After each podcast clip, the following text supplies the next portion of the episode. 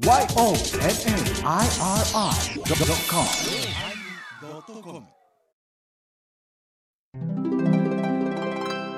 第988回テーマ学び始まります。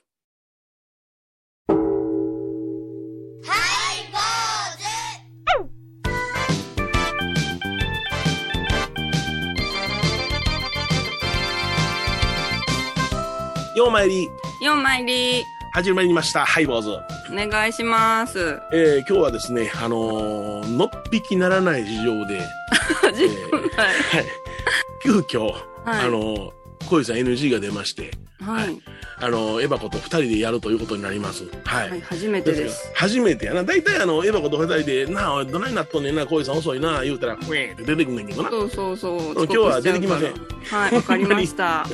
ですから、あのー二人でお送りしたいと思いますけれどもね、はい。まあなんでこの小井さんが出られなかったかというのは、おそらくね、来週か再来週あたりに、うんうんからネタとして持ってきよると思います。そうなんですね。うん本当はネタにならないことが起こってたんやけども、はい。今の状況ではちょっとネタになりそうやいうことなんで、あ、じゃあいい方に。えーいい方向に行ってますんで、あ、よかったです。びっくりするよな。はい、これで。えーうん。まあ、あの、お送りしたいと思うんですけどね。えーはいあれですね、あの、私、その、うちの、まあ、父の話をさせていただくんですけれどもね、うんうん、波平さん。今日ね、暑さが続いてね、ナミエさんさらっと言ったらうまいな。はい。あの、暑さが続いてね、急に寒なったんですよ。うん、今日はそうですね。寒いなって言ってですね、うんあのうちのあの父のお洋服ダンス、衣装ダンスに入る前のはい洗濯籠に置いておった、おそらく父の寝巻きとかが入っているだろうところにあった服をうん。着てですね、はい。えー、もぞもぞと奥から出てきたわけですよね。うんうんなんかいろいろ文句でですね、なんか、こんなシャツ持ってないと思うんやけど、なんかぬくそうやからな、今日は寒いからちょうどこれええな思って着てみたんやけども、胸になんか文字が書いてんじゃーって言いながらね。文字。文字が書いとんじゃーってね。でこれわしこんなんあったかなって言いながら見てたら、いそれあのうちの娘のんでしてね 絶対わかるでしょ。ちょっと小せえんじゃ言いながらもうちの娘のねあの タオル地のあのはい寝巻きというか、夜にね着るやつなんてダボっとしてるんですわ。はい。着れんことはないんですよね。で、まあ、うちの娘のやから、次女のやから、はい。あの、言うたら怒りますよ。脱ぎなあれって言うたんや。ちょっとおじいちゃん言うよ。わしはもう着てしもうたんじゃから脱ぐの嫌じゃ言うてねあ。生地でも脱がないんですよね。謎の意地ですね。謎の維持なのよ。ですぐ、はいあ、そうかそうかです、脱ぐもんですけどね。まあ、ええわ思って、なので、あの、ほんで、食事をとってたらですね、はい。あの、ちょっと、すまんけど、ばあさん、あ腹巻きちょっと取ってくれ、ってですね。寒いから。なんで、寒い、寒い、そない寒いんですよ。あ寒いんじゃ。この服な、へそが隠れる、隠れんのじゃ。へその下まで服が伸びんとか言うて、そらせよ。次女のじゃもん。おじいちゃん。そやけど、脱ぎながら言うて、脱わしは脱がん、着るとか言って、腹巻き着ながら、文字が書いて、何に書いてまんねんで、文字見たらですね、えー CREATOR って書いてあるんですね。うんなんだろうんう。クリエイターって書いてあるんですわ。まさしく創造主でございます。お腹大丈夫でしょうか？ねえ、ほんまやもんね。ややってない面で、お前。お相手はお笑い坊主桂米宏と、井上箱こと伊藤マリエでお送りします。えー今日は学びというテーマでお送りいたしますけれどもね。はい。えーまあしかしまあやってられまへんでうちのじいさん。すごいですね。そこまで意地を張って脱がない。腹巻きを追加するという。色もなんかあの、ベージュのね、あのはトレーナーやったんですけれどもね。い。はい。うんいや、ええのにね。せやまあまあ、うちの次女はな、それから私があの履いていたあの下着とか靴下とかも、うわ、汚い一緒に洗わんといてってなこと言うようなもんじゃないですから。うーん。そこまでは送りませんけどもね、えーまあ、怒ったらもう私、次女が寝ている布団の中に潜り込んでやるんでね、余計被害に遭うんですけど、仲良しですね。仲良しですよ。うん。ねえですから全くもって問題ないんでございますが、はい。ああのこの間ね、あの久しぶりに、えーミネラルマルシェって言いましてね、ミネラルマルシェ。ミネラルマルシェ、これはね、あの実は、あのですよ。あの、コンベックス岡山でですね。ああ、はいえはいはい。やってたんですよ。うんううんん。金、土、日の3日間やったかな。うん。うんどんなも、催しが？あのね、鉱物ですわ。鉱石とか鉱物、宝石、宝飾類。それが、うんうんあの、一挙にその、コンベックス岡山の大ホールですから、大きいですよね。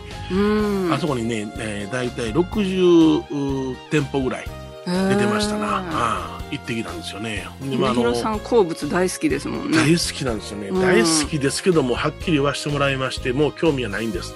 え、そうなんですか？なぜ興味がないかって言うたらはい。僕ねあの悪い癖なんですけども、はい。短期間で行き着くところまで行ってしまうんですよ。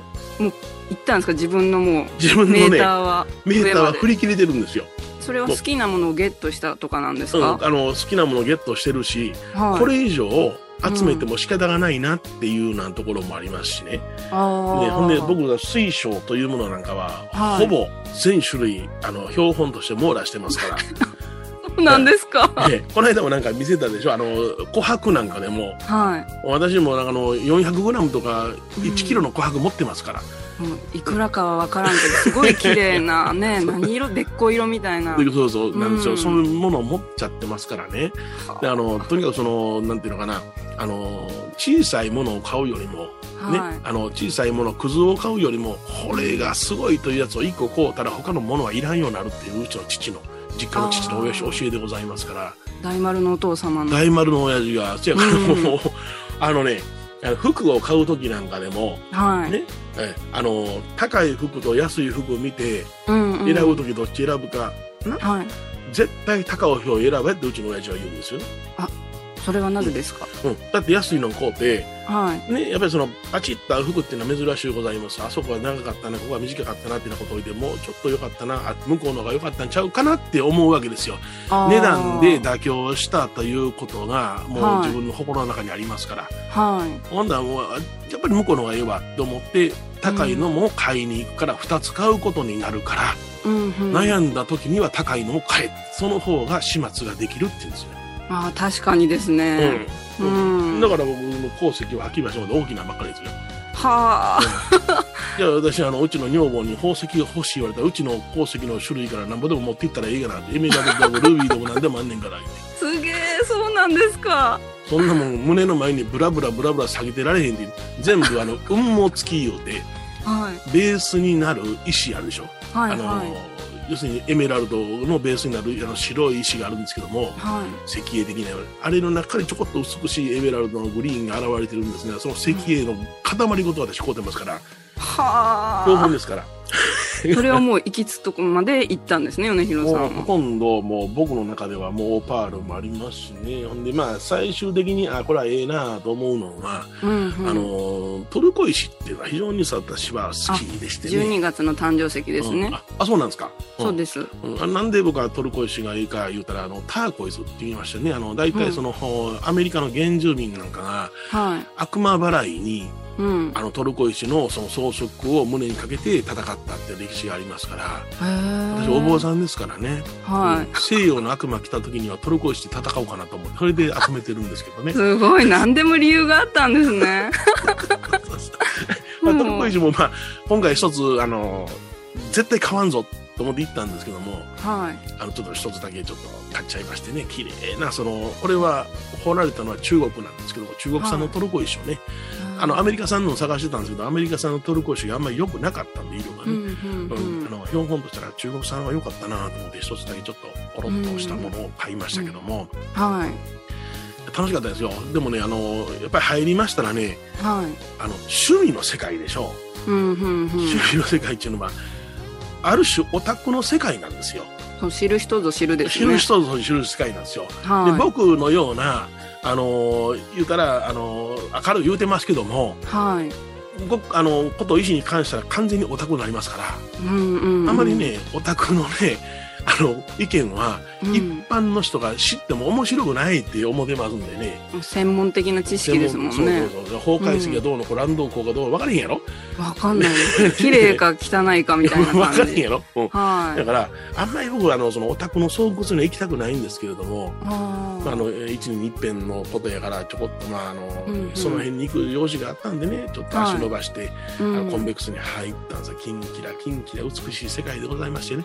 はえーところが、ところが、あはい。そこで売っているバイヤーさん、出店している人、医師というのは、はい。パワーストーンとか、うんうん。なんか占い系の、はい。あのー業者さんが増えましてね、あ、需要がありますもんね。うん私らそのパワーストーンがどうの、これは縁がええぞとか、あの、運が上がるぞとか、そういう時からのマニアじゃないんですよ。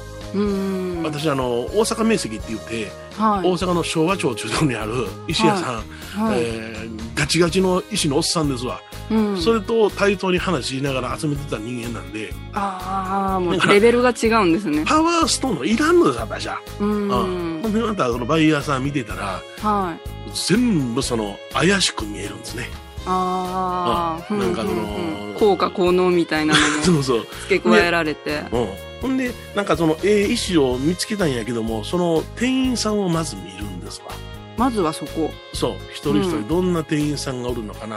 ね。はい。えーちょっとお下品な、あー装束をお召しになられた、うんあの、女性であったりね。はえあー例えば男性の中でホストのような男性であったりね。うんうんうん髪の毛が長くって、後ろでそのぐっと、あの、くくってるような、はい。あの、頭髪をした男性であったり、はい。ほんで、そのところ、あの、ずっとゆっくりゆっくり歩きながら、はい。お客さんと何喋ってんのか聞いてるんですよ、私。は。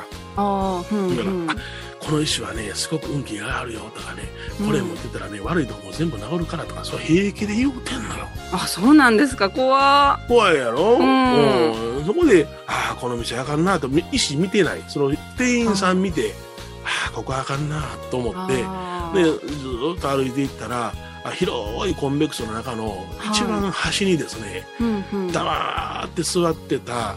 あの、カーディガンを、えーうん。お召しになられた普通のおっさんがおったんですわ。うんうんうん。で、僕のち顔をちらっと見て、すぐ視線を落としてね、別のはい用事しだしたんですよね。はいこのおっさんとかおもろいなと思ったら、なんとこれが標本専門の店やったんですよ。あパワーストーンと全然違う全然違う。ほんで、うんここで、うわ、ええわ、思って、うんそれで、あの、そこで、あの、ターコイズを一つ、あの、購入させていただいたんですけどもね。あそのように人間を見ながらね、あの、選ぶっていうのも大切でしてね。ーあそれは私の今日学びになりました。あ、そうですか。えーはい。そういうやり方も方法も大事だなって今。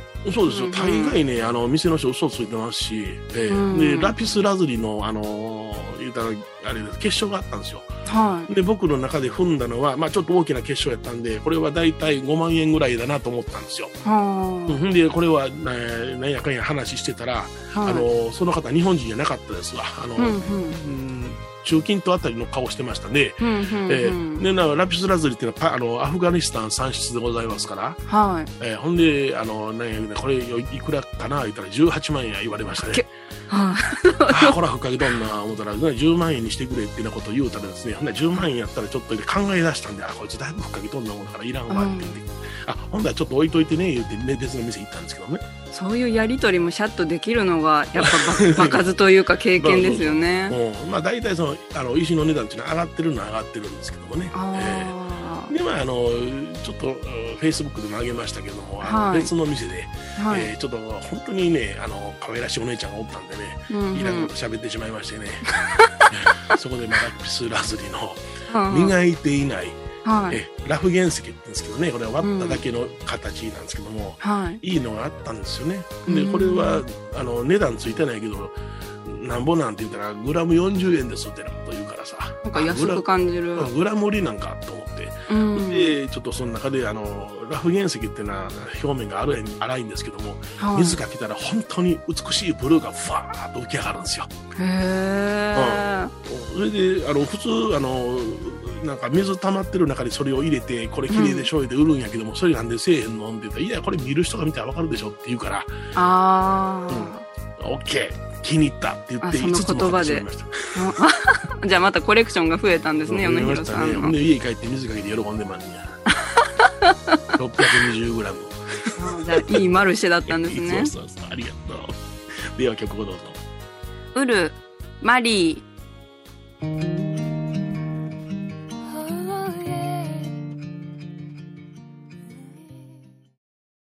高蔵寺は七のつく日がご縁日住職の仏様のお話には生きるヒントがあふれています。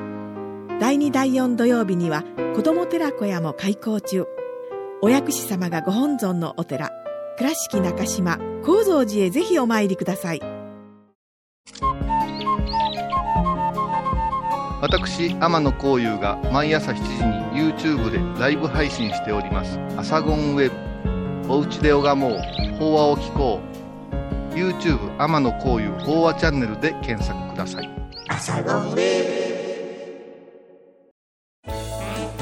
ハイボーズでは皆さんからのお便りをお待ちしています。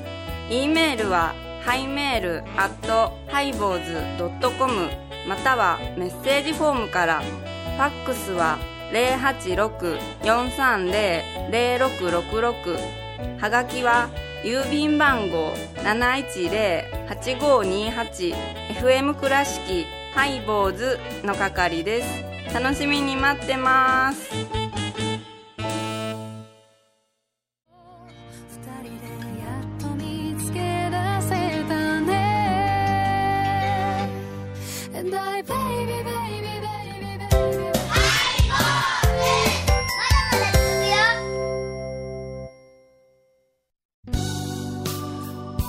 えー今日はあ学びというテーマでね、お送りいたしておりますけれども、はい。えーなんでこの学びというテーマになったか言いますと、はい。あのー先週の収録でね、あのーうんうん。ちょっと僕がぼやいたんですね、収録後にですね、あ何をぼやいたんフェイですか？スブックでちょっとぼやいたことなんですけども、はい。あるその本があって、うん、本、えーこの実はあのあんまり表に出したくないんですけれども、まああのえー宗教関係の方がお書きになられた本でね、はい。うちの集団の偉い方が、あの、うん橋書きと言って、うんね、うん見開きに書いてるんですけどもね、はい。えその中で、あの、お大師様のことをね、皇后大師空海は手に幼少より秀才誉れ高く、朝廷で活躍してもらいたいという一族の期待を担って、京都の大学に入学いたしましたって書いてるんですね。うん。それは間違いないんですよ。はいその後にね、しかし、博覧狂気を歌われた大師をもってしても、うん。儒教、道教、仏教の膨大な経典群の前でたじろぐばかりでしたって書いてあるんですね。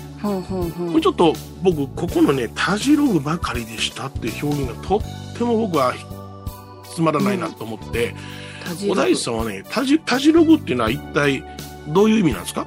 なんか、あわあわするとか、おののくみたいな感じの同義語かなって思ってじゃあ、ななたじたじするって言ったら分かりやすいかな。うん、ひるむみたいな。そうそう、ひるむ。うん。ひるんだりね、尻込みしたりするのよ。うん、なんか弱い印象が受けられます、それだったら。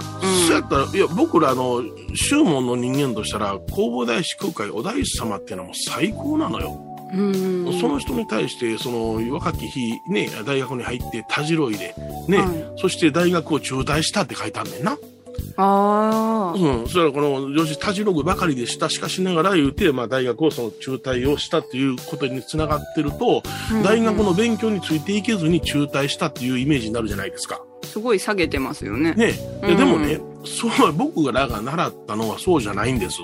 このお大師様というね、これ、こう、屋さん出版社が出している、はい。えー絵本、一番わかりやすい絵本を出します。あーこれは、ね、誰もが手に取ることのできる、はい本当の絵本になってるやつで、高野山できちーっと売ってることですから、うんお大師様のね、幼少期のことから、このご勉学のことまで書いてあるんですよね。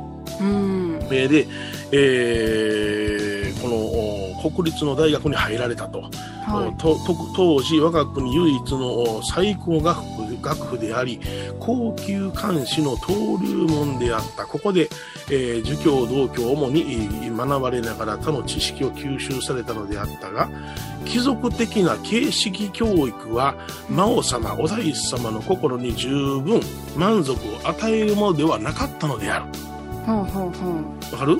はい、ねわかりました。要するに満足できなかったもうこれぐらいの勉強でええんやとね。うんで、えー理想を求め、要するにその人を助けたいというね、幼少期からの理想を求められて、はい。えー大志を抱く青年のね、えーお大師様の胸中ね、理想との会議、情熱の葛藤が渦を巻く。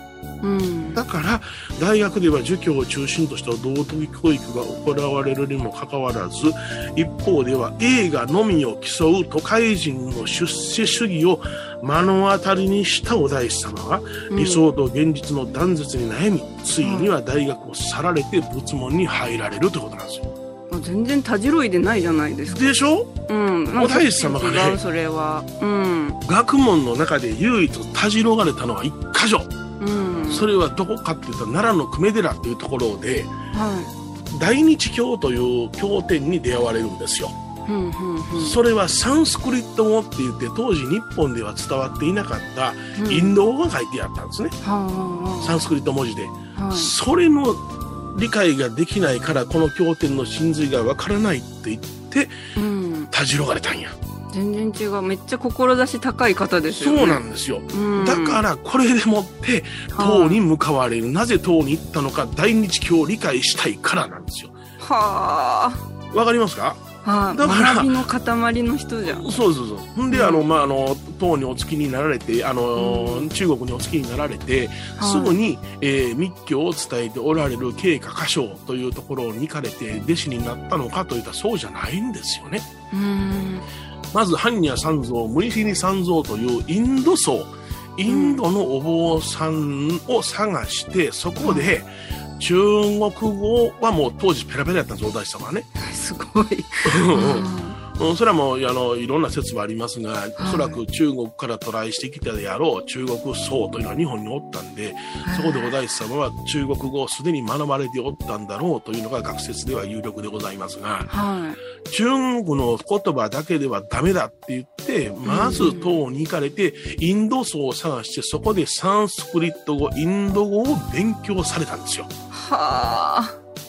それ2ヶ月で全てインド語を習得してから、経過歌唱というお師匠様の門を叩かれるわけですよ。すごい。ね？レベルが違うんですよ。だから、この本で僕ね、お大師様がたじろがれたっていう表現が非常に憤慨しましてね、それから全然読めてません。それをぼやいたんですね。それをぼやいたんですわ。うんうん、うん、ほんでその学びというのは学ぶというのは一体どういうことなのかということを展開していこうかね言うてはいこういうさんと、えー今回を迎えるというか挑もうとしていたわけなんでございますが。はあーこういう私の問題発言から彼は逃げて、い。うんえー今日は放送収録に参加していないということでございますね。のっぴきならぬ。えーこ の引きならぬ事情でね。はい。えーで、このようお書きになられたのが、あはー小屋さん真言宗でも相当偉い方なんで、私はその方に矢を放ったのかもしれませんが、いうんでもしかしながら私は大師信者としてこの言葉、たじろぐという言葉には納得できないなという、で、えー正直なところをお伝えさせてもらいました。番組を聞いた後は収録の裏話も楽しめるインターネット版ハイボーズハイボーズドットコムを要チェック。懐かしい昭和の倉敷。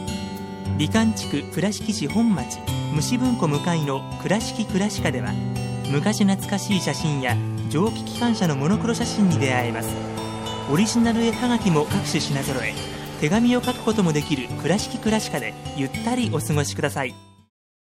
沖縄音楽のことならキャンパスレコード。琉球民謡古典沖縄ポップスなど CD/DVD カセットテープクンクン C ほか品揃え豊富です。沖縄民謡界の大御所から新しいスターまで出会うことができるかも。小沢山里三佐路ローソン久保田店近く。沖縄音楽のことならキャンパスレコードまで。印港 IB 印度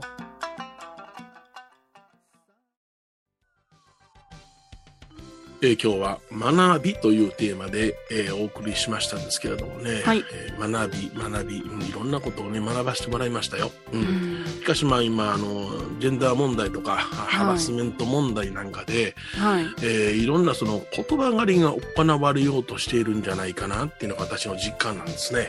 言葉狩りですか？はい。昔、あの、こういう言葉を使ってはいけない、これは差別用語だっていうようなことを言うて、あのー文字の世界で球団があって、はい。で、私の大好きな筒井康隆先生が。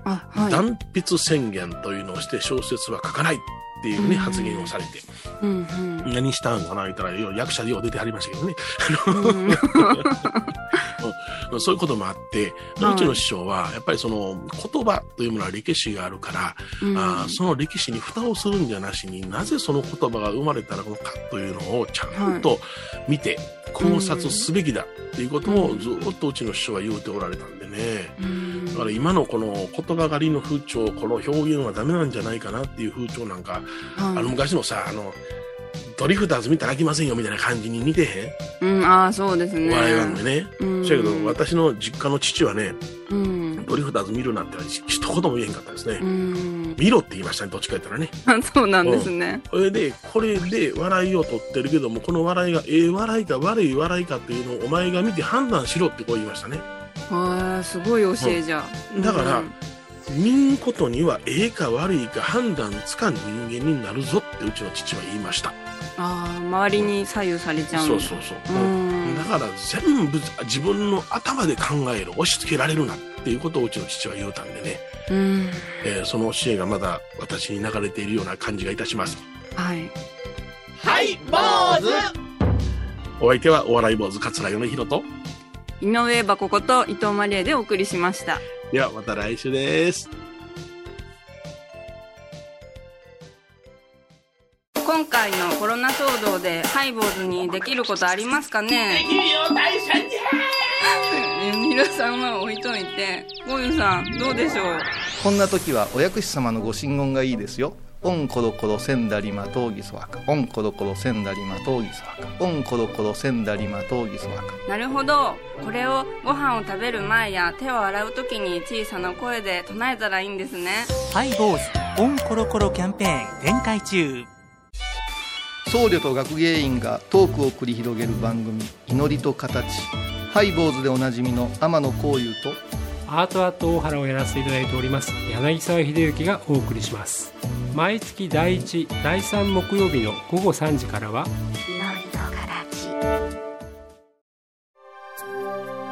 私、伊藤マリエがトークラジオを始めました。気の向いた時にトークラジオを配信しています。ぶつぶつマリエッティで検索ください。よろしくお願いします。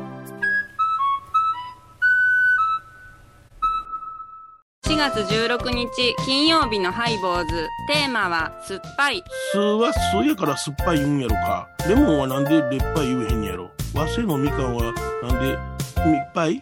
何読んで？毎週金曜日お昼前11時30分ハイボーズ。テーマは酸っぱい。あらゆるジャンルから仏様の身教えを解く「曜マイルドットコム」ドットコム